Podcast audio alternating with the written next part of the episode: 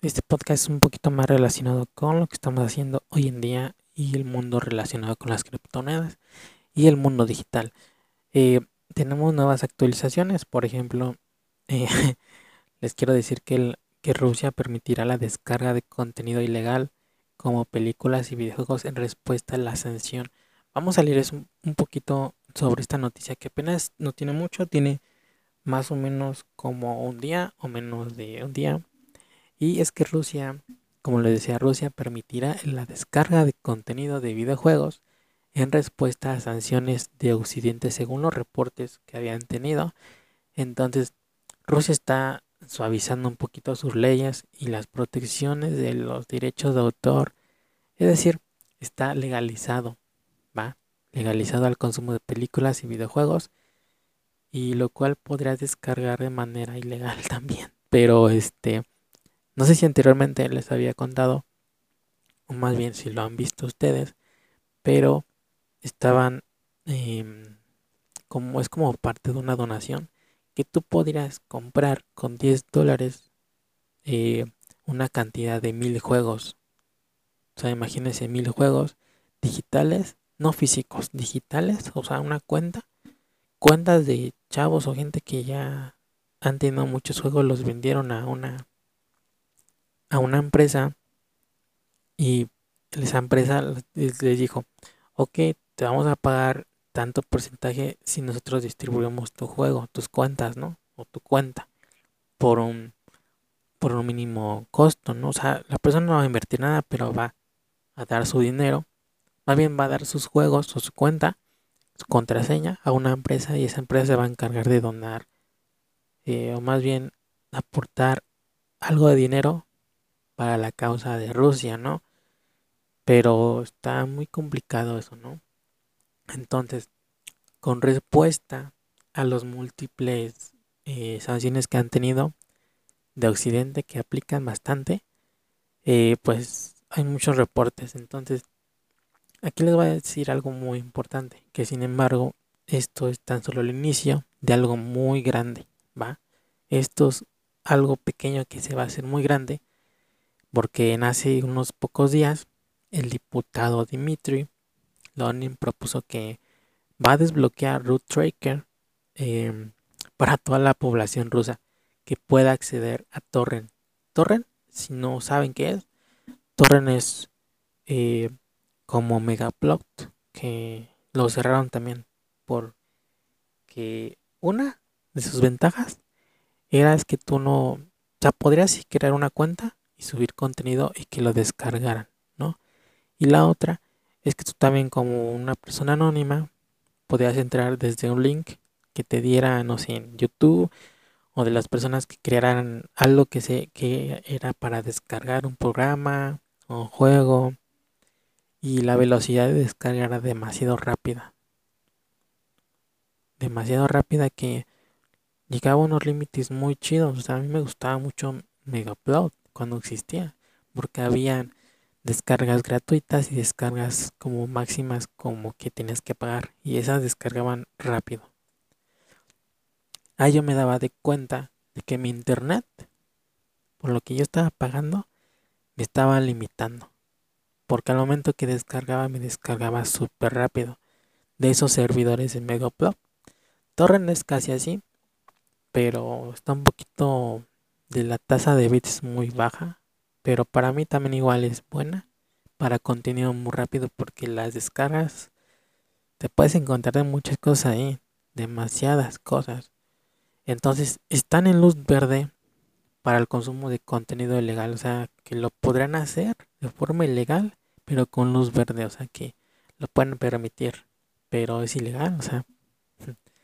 Pero imagínense, qué tanta magnitud es eso, que el gobierno de Rusia está avanzado con planes para socavar las normas de propiedad intelectual y revertir los derechos de poseedores de patentes de Occidente. O sea,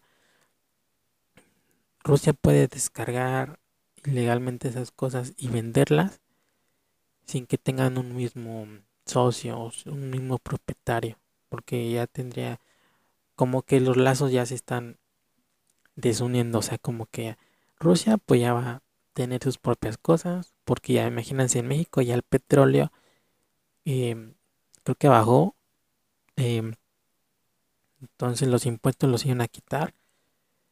Está algo muy, muy cañón ahí. Entonces, este, está muy, muy cañón el discurso entre Ucrania y Rusia. O sea, está muy, está muy grande.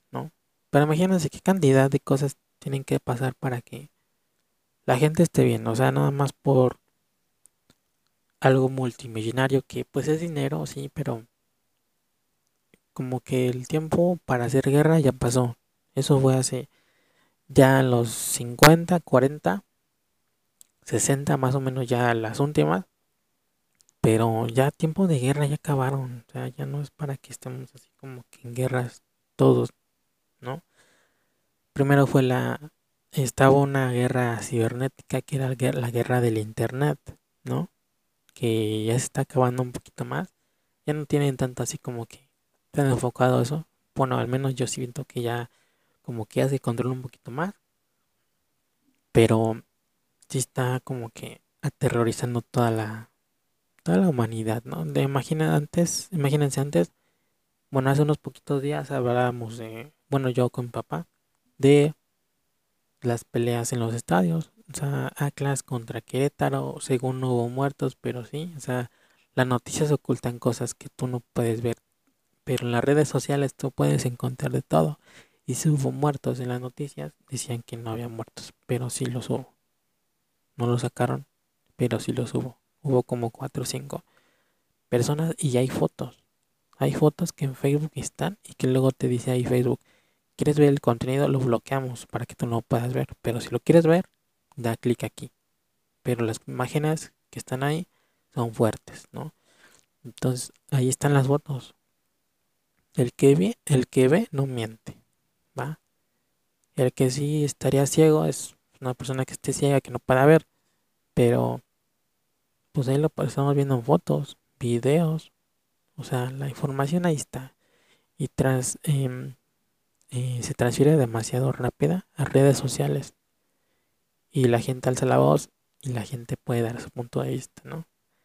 Bueno, eh, aquí el hecho es que el gobierno de Rusia, de Rusia o gobierno ruso ya ha dicho que las campañas rusas que no tienen obligación de pagar a poseedores de patentes de países que han sancionado a Rusia por el uso de propiedad intelectual. Según el reporte dice que Citi ha tomado reportes a medios locales, o sea que sí los han sancionado, pero pues como que ya los quieren obligar a fuerza, ¿no?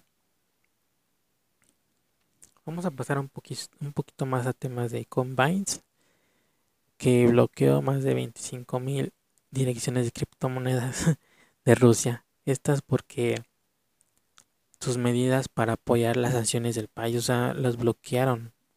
No sé si antes, em, hace unos poquitos, creo que una semana, em, Rusia eh, estaba em, eh, aceptando donaciones de personas X eh, Bitcoin usa direcciones anónimas, o sea, tú no sabes el nombre exactamente de la persona. Lo que hacen los bancos es que rastrean los nombres, donde vives, tu número de celular, tu dirección de GPS también, donde está localizado. Y lo que hacen la dirección de Bitcoin o los blockchains, que son de computadora de todo el mundo, no hay un, no hay un, un origen exactamente de dónde están las oficinas de Bitcoin. Eh, esto es anónimo. Entonces, por eso Bitcoin es una forma de pago rápida, sin comisiones altas, ¿no? Claro que hay cuentas o hay empresas que cobran tu transacción, que la puedan hacer más rápido y cobran una comisión por eso, por mandar tu dinero más rápido. Pero en sí, eh, por, eso, por ejemplo, Coinomi es una aplicación anónima con es una cartera anónima, es una wallet anónima en la que tú puedes hacer envíos más rápidos con comisión muy bajita, ¿no? Y lo cual tu contraseña son palabras. Si te sabes esas palabras, esa va a ser tu cartera y nadie te la puede falsificar, nadie. En los bancos sí, Pero imagínense, aquí en Coinbase, Coinbase, como le quieran decir, es una aplicación ya unos años lleva. Este bloqueó más de 25 direcciones de criptomonedas de Rusia para que no reciban para que no reciban Bitcoin. ¿Va? Porque igual, según el Bitcoin, lo que estuve yo investigando, también Bitcoin es una forma de traficar dinero, ¿no? Lavar dinero, pero de forma digital, o sea, de lo digital se puede transformar a lo físico, dinero físico, ¿va? Aquí les voy a decir una nota de Coinbase que ha informado que hasta la hora de hoy ha bloqueado 25.000 cuentas, o sea, direcciones.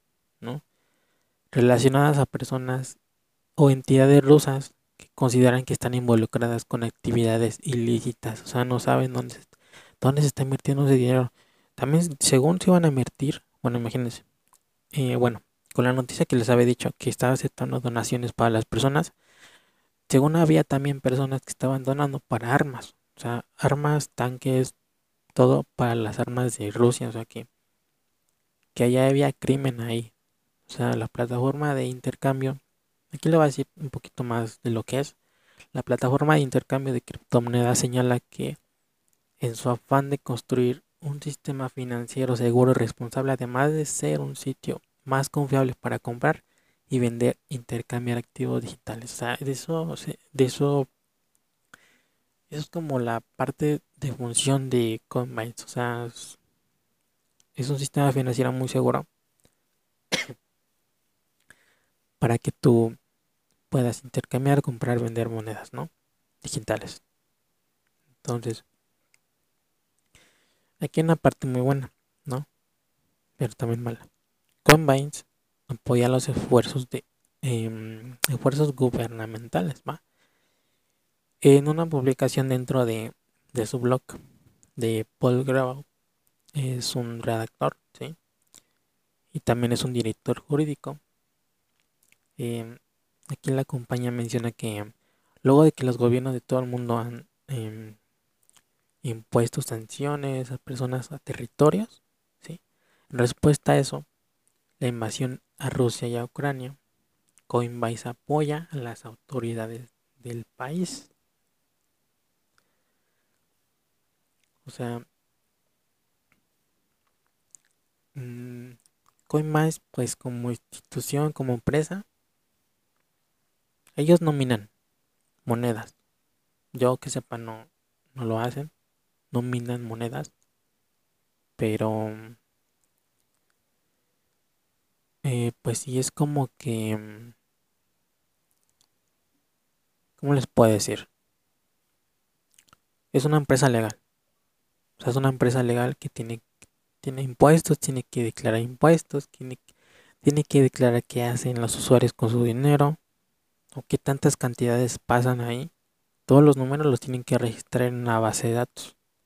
Todas las autoridades cuando revisan esos datos de un día para otro, pues se les hace como algo ilógico. Claro, Coinbase no tiene la culpa, pero sí tiene, eh, tiene las autoridades para bloquear las cuentas, las direcciones, para que no pasen tantas transacciones.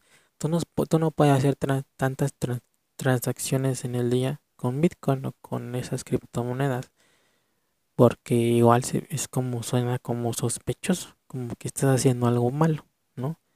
Yo, por ejemplo, al día en Bitso, es una aplicación de México, latinoamericana. Em, hay un límite de máximo que tú puedes hacer por cuenta o por tiempo. Por ejemplo, por ejemplo, cuando tú abres Bitso, te deja hacer lo que es una transacción de lo máximo, creo que 10 mil pesos. No me acuerdo muy bien. Y después la segunda etapa, puedes hacer tu límite más grande a de 10 mil pesos, o sea, de, mil pesos, no, perdón, la primera fase está de mil pesos, la, segunda fase ya está de cinco, o sea, va, va por fases, va mil, cinco, diez, cien mil, y creo que de los 100 ya van así, nada más. Yo no he llegado al límite de cien mil, pero sí ahorita sí les puedo decir que ya casi llevo casi eh, un cuarto de la mitad de ese máximo que puedo llegar.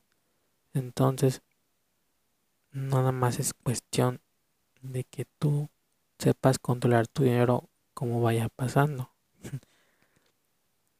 Te digo, no puedes hacer muchas transacciones al día porque eso suena muy raro. Aunque tu dinero lo puede ver, mm, bueno, no, no lo puede ver, sino que todas las transacciones las pueden ver las personas porque son anónimas.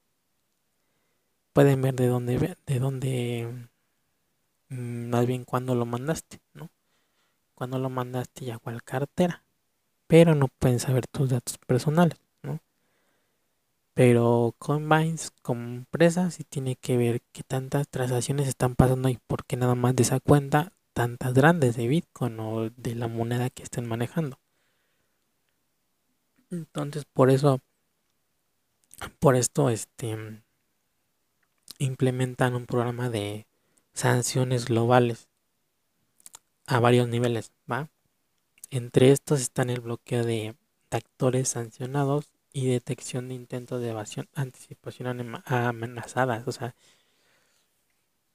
por ejemplo, ahorita que está como la guerra, pues tienen que regular esa parte con Baines, ¿no? Entonces está, está medio cañón. Y aquí les voy a decir que Combine detalla que durante el proceso de, de registro de una cuenta nueva, verifican si el cliente vive, eh, vive en una en un país o región sancionados. Primero revisa eso, ¿ok? O si se identifica como una persona o entidad sancionada negando su alta. Mismo caso si usa una IP. La IP es la dirección de todas las computadoras, los celulares, todo lo que esté conectado con internet. Todo, todo lo que esté conectado con internet tiene una dirección IP. Es como tu dirección de tu casa, ¿no? Para tu dirección de tu casa, por ejemplo, aquí en México sacas una para para sacar los servicios te piden dónde vives, cuánta edad tienes, código postal, país y ciudad o, colonia, no calle. Es igual, aquí lo mismo con esto, ¿va? Tienen que buscar la dirección IP con la geografía sancionada. O sea, si tu país está sancionado que no puedas hacer Bitcoin o ganar Bitcoin, te la van a bloquear. Van a pasar los niveles, ¿va? Van a ver si no tuviste... Eh, ¿Está bien? van, a ver el nivel en el que está tu país para poder regular el Bitcoin. En mi país de México no está regulado Bitcoin como una forma de pago. No como una, sí, como una forma de pago. Pero sí pueden recibir. ¿Va? Yo puedo recibir dinero de otro lado, Bitcoin. Puedo transformar mi dinero de pesos a Bitcoin, sí, pero no comprar cosas físicas con eso. O sea, hay, hay y hay, hay locales que se están permitiendo que tú pagues con Bitcoin, pero ellos están eh, registrados como empresa en la Secretaría de la Secretaría del SAT, ahora sí que en el SAT, que me entiendan, para poder recibir eso. Mientras tú declares tus impuestos, no hay problema. Además señalan que, actualizan sus listas de sanciones globales que si usan direcciones, más bien si usan o detectan cuentas medio raritas, podrían abrir un perfil de Coinbase, pero mm, dicen que, mm, o sea, abren una cuenta, ¿no? Abren una cuenta nueva y si el momento que la suben, lo suben con documentos falsos, o que se pueden decir que cuando los suben están verdaderos, los cambian a unos falsos para que no rastren tanto la información, eh, pues igual lo sancionan. Todo se lo revisa Combines, ¿no? De hecho, Combines también incluso, aquí les voy a decir un dato que este no sabía, ¿va? Pueden rastrear cuentas aunque no estén en su plataforma. O sea, esto está cañón. O sea, Combines es dueño de varias cosas hay combines con que no tengas una dirección IP o rastrear cuentas que no están en la plataforma registrada, la pueden rastrear. Miren, en esta misma línea em, también trabajan de forma proactiva para mapear las transacciones más allá de los individuos y entidades señaladas por gobiernos, identificando y bloqueando cuentas adicionales que se encuentren asociadas. Por último, desde Coinbase se encuentra con un programa de análisis de blockchain para identificar em, comportamientos de alto riesgo y estudiar amenazas emergentes que permite incluso ubicar cuentas de personas sancionadas fuera de su plataforma a pesar de que no cuenten con su información personal. Combines es una empresa muy grande que, te digo, te puede rastrear donde sea. Entonces, de acuerdo con la plataforma, se han identificado más de 1.200 direcciones adicionales potencialmente asociadas, asociadas perdón, a personas sancionadas agregadas a su lista de bloqueo interna. O sea, hay personas que estuvieron registradas y que por algún motivo se las sancionaron, ya no pueden ocupar esos datos, pero habrían otras cuentas en otro lado o lo que hace es que rastrea, rastrea más información y con más también te lo sanciona también. Es, es, esta parte me gusta para explicarla, lo que me pasa a mí, ¿va? Ahí me bloquearon mis... Bueno, es, es un poquito diferente.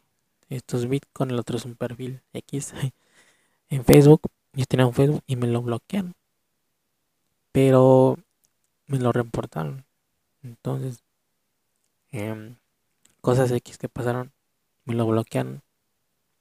Este, pero así, yo hice otra cuenta. Hice otra, bueno, tenía otra cuenta que ya no usaba. Y también me lo bloquearon como a la semana abrí otra que ya tenía antes también, pero que no usaba y también me la bloqueaban. Entonces, busqué en YouTube y decía que, Facebook em, ya tenía tu dirección IP, o sea que no podrías hacer cuentas porque ya estaba sancionado también por tu dirección IP y ya no podrías abrir cuentas. Lo que hice, abrí otra cuenta con mi nombre completo. Solamente así no me la bloqueó. A los pocos días, duró como 15 días esa cuenta y me pidió un código para poder, si quería comprar cosas ahí en Facebook, me lo pedía, metí otro número. Ojo, este es un tip muy bueno. Ven una cuenta con otro número asociado que no sea el que hagan ocupado en Facebook, se las va a desbloquear. Está muy chido. No lo sabía, lo tuve que Ahora sí que prueba y error, como les decía. Pero Perú también tiene checadito. ¿Dónde andas? ¿En qué lugar andas? De, hecho, yo les recomiendo que en su teléfono o tableta donde ocupen Facebook, desactiven el rastreo de aplicaciones o el rastreo de información o desactiven el GPS. ¿Por qué? Porque eso les ayuda a que ustedes también se protejan a la información donde esté. Se protejan también. En internet encuentra la información donde sea, en todos lados. Te pueden investigar, te pueden robar, te pueden hacer asaltos anónimos, te pueden hacer ciber ciberataques con tu dirección IP, con tu GPS también. Yo te recomiendo que desactives esa opción en tu celular, pero de ya. Entonces, con ese tema de las criptomonedas en Rusia, terminamos este podcast. Espero que te haya gustado bastante. No te olvides pasarte por mis redes sociales. En Instagram como soy-dibauti. ¿Sí? En Instagram para que me sigas ahí en fotos. Estoy tomando algunas fotillos. Algunos tips de fotos. Y estoy creciendo otra vez esa parte porque pues te digo me bloquean todas mis cuentas ya hice la hice esa nueva en Facebook me encuentras como soy más bien me encuentras como Juan Daniel Bautista Erasmo en completo este igual ahí pues agrégame platicamos algún tema también estoy dando temas de, de emprendimiento un poquito más de Bitcoin de información que me gusta mucho a mí crear contenido en línea gratis para todos ustedes y en Spotify, pues ya me sigues como Daniel Bautista. Igual te recomiendo que lo compartas. que si te gustó, pues le pongas en el corazoncito y que lo guardes ahí en, en tu lista de, de playlist. Porque voy a estar sacando bastantes temas interesantes en la semana conforme a Bitcoin, conforme al emprendimiento social, conforme a mentalidad, conforme a varias cosillas, ¿no? Y también en Twitch, es una, es un, Twitch es una aplicación de eh, transmisiones en vivo, es como Facebook Live, como Facebook Watch, pero es mucho mejor, porque es un público un poquito más enfocado a lo que ve, a lo que quiere, ¿no? En Facebook pues te lo puede recomendar si no te gusta, vas a estar comentando cosas negativas. Y pues es mejor que no lo hagas de esa forma. Mejor vete a Twitch. Vete a Twitch y busca mi, mi canal. Se llama Juatuque. Con J de Juan. ¿Sí? Juatuque. Em, así lo buscas como Juatuque. Y Juatuque y con K de, de kilo, ¿no? Juatuque. Así me encuentras ahí, ahí estoy subiendo contenido de pues de videojuegos que me gustan, estoy jugando con la banda, igual estoy ahí eh, platicando con ellos en el chat, interactuando, haciendo dinámicas muy chidas. Y pues espero que te la pases muy bien en los siguientes podcasts que estemos más bien que yo, porque soy el único ahorita que lo estoy haciendo. Pero voy a tener igual invitados, cosas así, ya grabadas. Voy a subir videos en YouTube. Y espero que te la pases muy chido. Y pues, pues nada, cuídate mucho y recuerda que la información es importante y que hay información buena y falsa también. Y mientras tú te estés investigando constantemente sobre los temas que te gustan, vas a encontrar la verdad. Bye.